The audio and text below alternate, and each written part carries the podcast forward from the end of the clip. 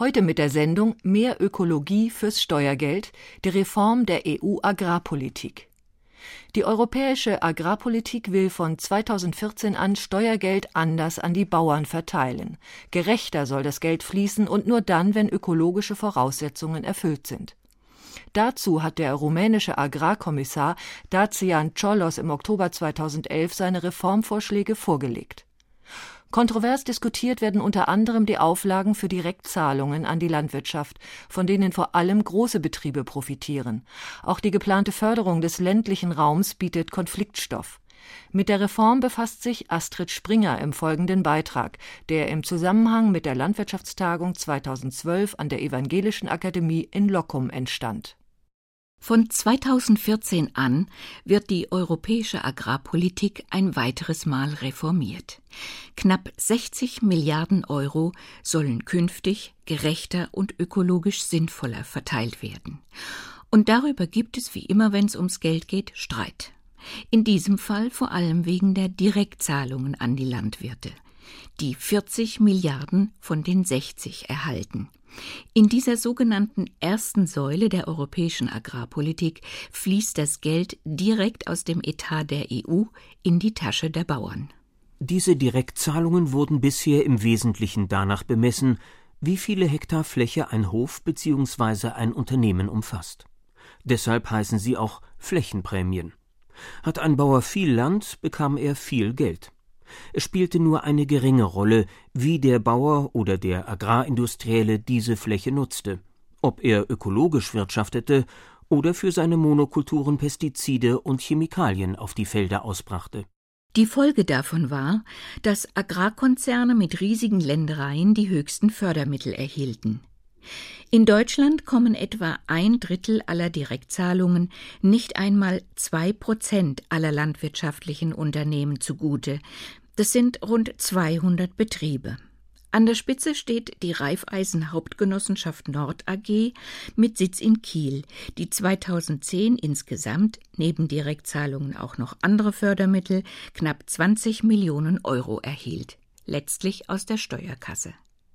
Kleine Höfe dagegen bekamen entweder gar nichts oder Minibeträge. Ökologische Landwirtschaft wurde bisher kaum honoriert. Diese Direktzahlungen soll es künftig, von 2014 an, nur noch geben, wenn Landwirte zusätzlich zu den seit 2005 schon bestehenden Umweltverpflichtungen weitere drei Anforderungen erfüllen. Die werden unter dem Stichwort Greening auf Deutsch Begrünung zusammengefasst. Landwirte müssen erstens die Fruchtarten auf ihren Feldern wechseln, also etwa Weizen, Gerste und Futterrüben, statt zum Beispiel immer nur Mais anbauen. Zweitens müssen sie Wiesen und Weiden als Dauergrünland erhalten und dürfen sie nicht in Äcker umbrechen. Und drittens müssen sie einen Mindestanteil ihrer Flächen, nämlich sieben Prozent, für den Umweltschutz in ihrem natürlichen Zustand belassen, als Brache und Hecke zum Beispiel. Udo Vollgart ist stellvertretender Vorsitzender des Deutschen Bauernverbandes. Ihm behagt es nicht, dass neue Reformen beschlossen werden, während die alten aus der letzten Agrarförderperiode noch nicht abgeschlossen sind. Wir treiben wenn ich das mit meinen Worten sagen darf, jetzt wieder eine neue Sau durchs Dorf und diese neue Sau sollte nochmal aufgehalten werden. Nicht alle EU-Länder haben nämlich bis Ende 2013 die Umstellung auf einheitliche Flächenprämien geschafft. Rumänien und Bulgarien beispielsweise haben noch eine Frist bis 2016. Auch jetzt schon müssen alle, wie erwähnt, Umweltauflagen erfüllen, um Flächenprämien bzw. Direktzahlungen zu erhalten. Udo Vollgart. Mein Argument ist das, dass ich sage, wir hatten einen Reformansatz, der darauf abhob, dass der Landwirt, der eine Ausgleichszahlung im Bereich der Direktzahlung in der ersten Säule erhält, klar daran gemessen wird, wie er mit seinem Hektar landwirtschaftlicher Nutzfläche umgeht. Das ist das, was die alte Reform beinhaltete und wo ich sage, das ist der Ansatz, der vollendet werden sollte in Europa. Das Screening, das den Ackerbau ökologischer machen soll, ist aber nicht der einzige Streitpunkt. Nach dem Vorschlag der EU-Agrarkommission sollen die Höchstfördermittel bei 300.000 Euro pro Betrieb gekappt werden. Die Zahlungen zwischen 150.000 und 300.000 Euro können um 20 bis 70 Prozent gekürzt werden. Damit die Bauern mehr Arbeitsplätze schaffen, und das ist die soziale Komponente der Reform, können sie die Lohnkosten mit den Direktzahlungen verrechnen und so die Kürzungen mindern. Kappung und Degression heißen hier die Fachbegriffe. Gerd Lindemann ist Agrarminister in Niedersachsen, dem größten Agrarbundesland in Deutschland. Wir sind nicht begeistert von Kappung und Degression. In erster Linie deshalb, weil die Kommission das ja daran binden will, dass man die sozialversicherungspflichtigen Arbeitsplätze im Einzelnen nachrechnet. Aber die Betroffenheit niedersächsischer Landwirte von Kappung oder Degression ist verhältnismäßig klein. Das sind 70 Betriebe in der ersten Stufe, 10 mit der höchsten Kappung. Das wäre keine Regelung, für die wir uns sehr verkämpfen würden. Ich sage aber ganz deutlich, wir haben mit unseren ostdeutschen Partnerländern vereinbart, dass wir sozusagen an einem Strick ziehen wollen. Für die ist das von erheblicher Bedeutung und solange die uns bei den Fragen unterstützen, die uns besonders wichtig sind, möchte ich auch solidarisch mit den neuen Bundesländern eben deren Belange mitvertreten. Mecklenburg-Vorpommern zum Beispiel hat sehr viel mehr Großbetriebe als Niedersachsen, die von der Kappung betroffen wären. Udo Volgert vom Deutschen Bauernverband findet das Greening zu stark auf den Ackerbau ausgerichtet. Die Tierhaltung bleibe weitgehend unberücksichtigt, kritisiert er. Das Greening, das man eigentlich verstehen sollte, also in dem Sinne, dass man die tierhaltenden Betriebe auch aufwertet und damit auch mit der Tierproduktion im weitesten Sinne auch mehr Arbeitsplätze im ländlichen Raum schafft. Von Bundesagrarministerin Ilse Aigner, CSU und dem Deutschen Bauernverband ist immer wieder das Argument zu hören, höhere Anforderungen an die Direktzahlungen sowie die Kappung bei 300.000 Euro benachteiligen die deutsche Agrarwirtschaft im internationalen Wettbewerb. Tatsächlich ist in den letzten zehn Jahren beispielsweise der Fleischexport aus Deutschland um mehr als das Doppelte gestiegen. Von rund 1,5 Millionen Tonnen im Jahr 2001 auf etwa 3,7 Millionen Tonnen im Jahr 2010. Der Inlandsbedarf war 2010 mit 113 Prozent mehr als gedeckt. Volkert Isermeier ist Präsident des Thünen-Instituts in Braunschweig, dem Bundesforschungsinstitut für ländliche Räume, Wald und Fischerei, das Entscheidungshilfen für die Bundesregierung erarbeitet. Es gibt viele, die diese Direktzahlungen für unverzichtbar halten. Und wenn man sich mal die Frage stellt, ob die vielleicht um ein Drittel reduziert werden können und was denn dann passieren würde, da kommt die Wissenschaft doch zu der Einschätzung, dass viele intensiv genutzte Agrarregionen, wie zum Beispiel die Hildesheimer Börde oder auch die Viehhaltungsgebiete in Nordwestdeutschland, selbstverständlich weiter genutzt würden, wenn die Direktzahlungen ein bisschen geringer ausfielen. Bei genauerem Hinsehen werden die geplanten Änderungen in Deutschland weit weniger ändern, als es den Anschein hat. Laut Arbeitsgemeinschaft Bäuerliche Landwirtschaft werden nur rund ein Prozent der deutschen Betriebe Direktzahlungen verlieren. Auch das Greening bringt keine entscheidenden Änderungen gegenüber dem Ist-Zustand. Bei der ersten Forderung, mindestens drei unterschiedliche Fruchtarten anzubauen, lässt die Kommission es nämlich zu, dass eine Frucht auf 70 Prozent des Landes wachsen darf. Das entspricht nach Angaben der Umweltschutzorganisation WWF sowieso der aktuellen Rechtslage in Deutschland. Mais-Monokulturen für die Biogasgewinnung ließen sich dadurch nicht verhindern. Bei der zweiten Forderung der EU in Sachen Greening, Wiesen und Weiden nicht mehr in Ackerland umzuwandeln, besteht die Befürchtung, dass diese Anforderung leicht zu umgehen ist, indem noch schnell vor dem Inkrafttreten der EU-Reformen 2014 in diesem und im kommenden Jahr viel Grünland umgebrochen wird. Und beim dritten Punkt, dass Bauern mindestens sieben Prozent des Ackerlandes im natürlichen Zustand belassen müssen, bleibt die EU-Kommission in der Formulierung vage und nennt nur Beispiele wie Brachen oder Hecken. Finanzkräftigen Unternehmen wird es nicht schwer fallen, Flächen hinzuzukaufen, um ein Siebtel der Gesamtfläche in natürlichem Zustand zu belassen. Es wird also vermutlich auch nach 2014 so weiter gewirtschaftet wie bisher, Reform hin oder her. Fakt ist, dass die größten Unternehmen bisher am meisten von der EU-Förderung profitiert haben. Dieses Privileg möchte sich die Agrarindustrie auch weiterhin erhalten. Die grüne Agrarministerin von Rheinland-Pfalz, Ulrike Höfgen, hält die Großen der Agrarbranche allerdings für so finanzstark, dass sie Direktzahlungen gar nicht benötigen.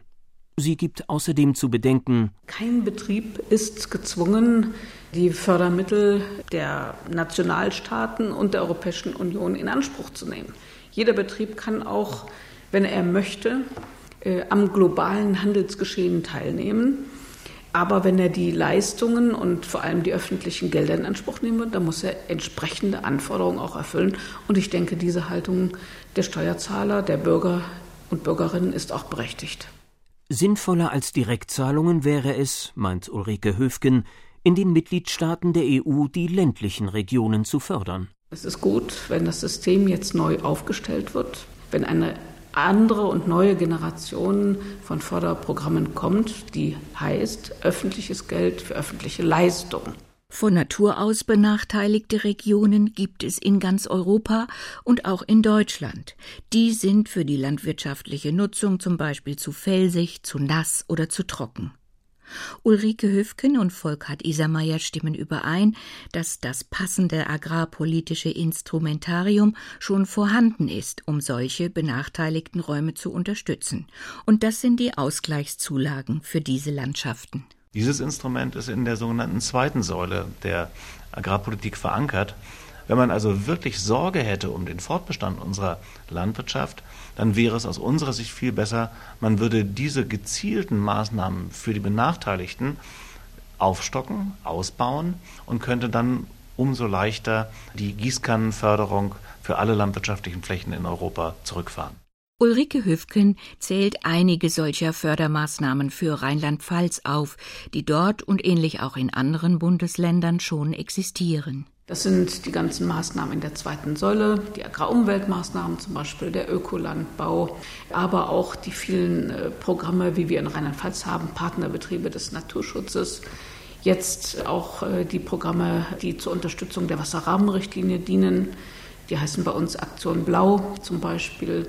Leitbetriebe, Wasser, also ganz viele Aspekte, die dort verankert sind, dienen der Gesamtgesellschaft. Übrigens ist auch der Verzicht auf Pestizid- und Handelsdünger eine gesellschaftliche Leistung.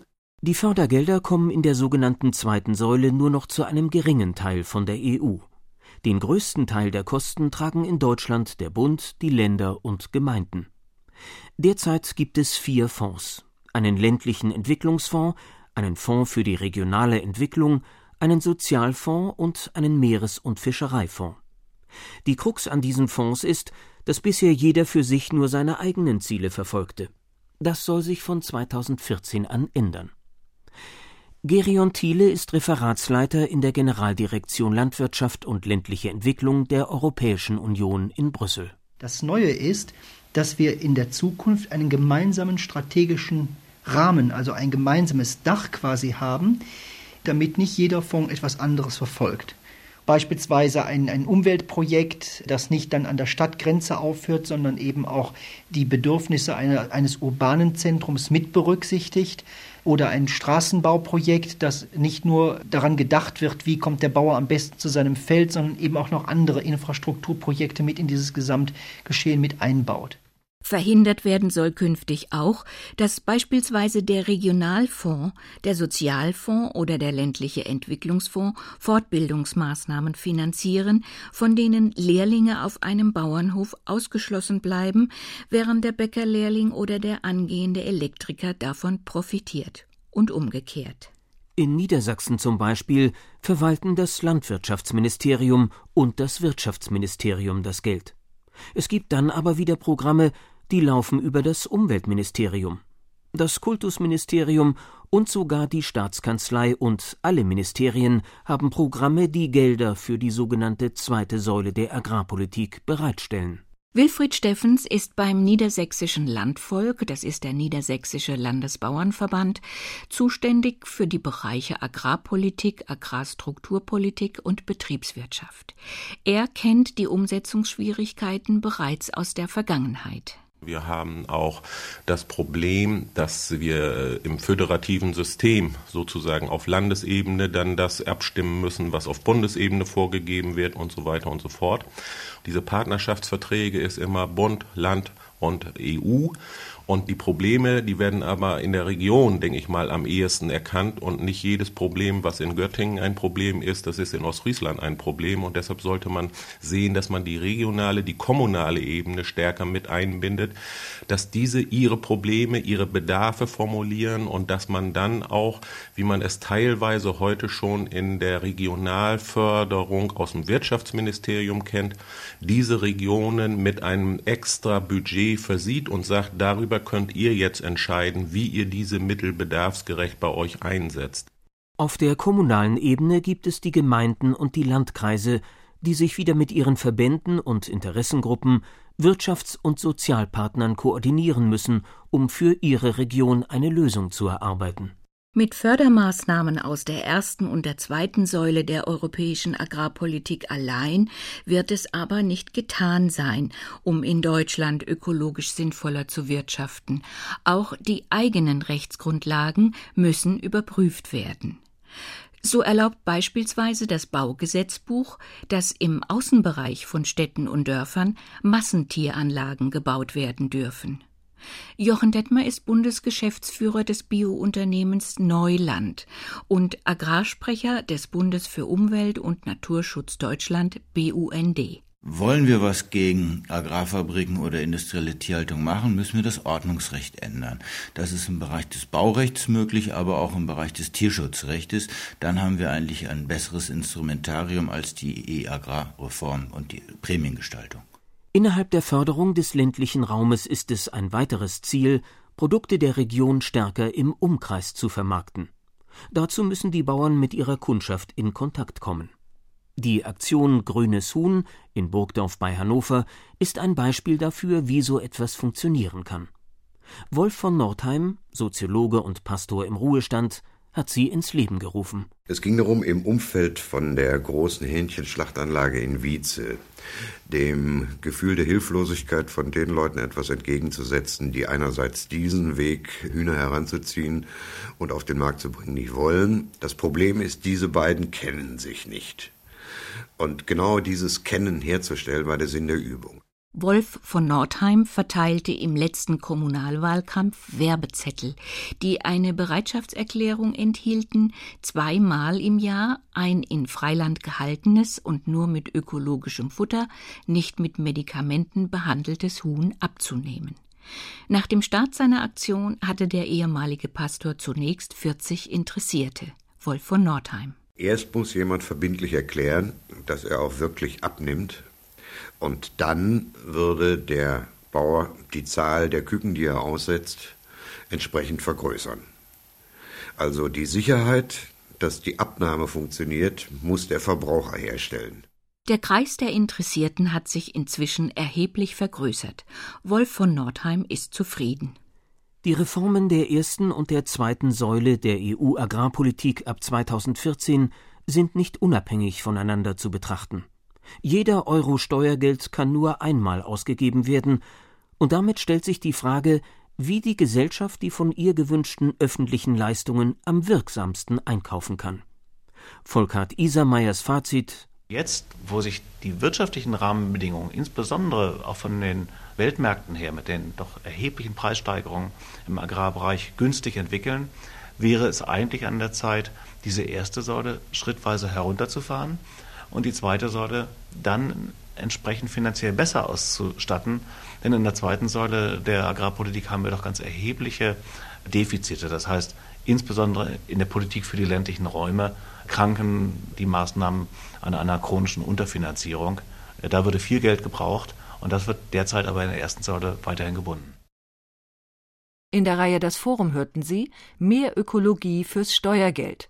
Die Reform der EU-Agrarpolitik ab 2014. Eine Sendung von Astrid Springer. Redaktion Wolfgang Heinemann.